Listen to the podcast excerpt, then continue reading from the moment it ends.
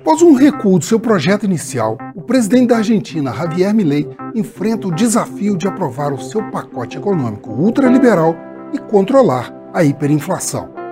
Mas, para isso, ele precisa convencer o Congresso, onde é minoria, e preservar a base do seu plano de privatizações, agora sem a poderosa empresa petrolífera YPF.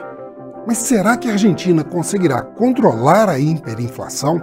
Este é Vasto Mundo, podcast de relações internacionais de O Tempo, e juntos vamos saber mais sobre a situação econômica e política no país vizinho.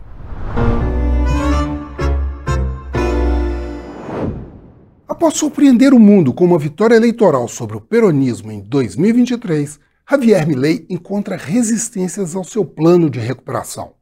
No último dia 22, ele abriu mão de sua proposta original, cortando 141 artigos da Lei Ônibus, que tem mais de 600 artigos. Ele adiou a reforma eleitoral e abandonou a polêmica cláusula que considerava manifestação reuniões políticas com três ou mais pessoas. Mas o principal golpe foi o engavetamento da privatização da petrolífera YPF. Trata-se de uma gigante econômica com cerca de 20 mil empregados.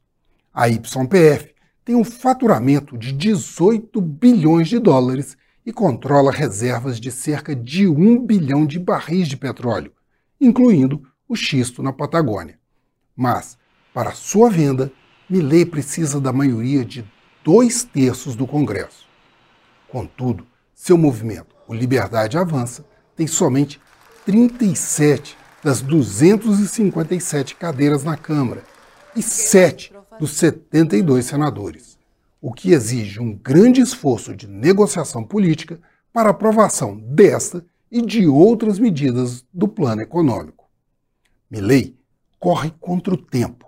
A Argentina fechou o ano passado com uma inflação de mais de 200%. E o presidente havia prometido diminuir até abril a inflação mensal para algo em torno de 8%. Contudo, para diminuir a pressão das mobilizações de rua promovidas pelos sindicatos, foi incluído no plano um gatilho para a correção automática das aposentadorias pela inflação mensal. E os exportadores pressionam por uma nova maxi desvalorização do peso argentino, como a de 54% aplicada em dezembro do ano passado, que mina as reservas líquidas em dólar e pressiona para cima os preços dos produtos básicos para o consumidor argentino. Eu sou Frederico Duboc e este foi Vasto Mundo. Acompanhe este e outros episódios no YouTube, nas plataformas de streaming e na programação da FM O Tempo.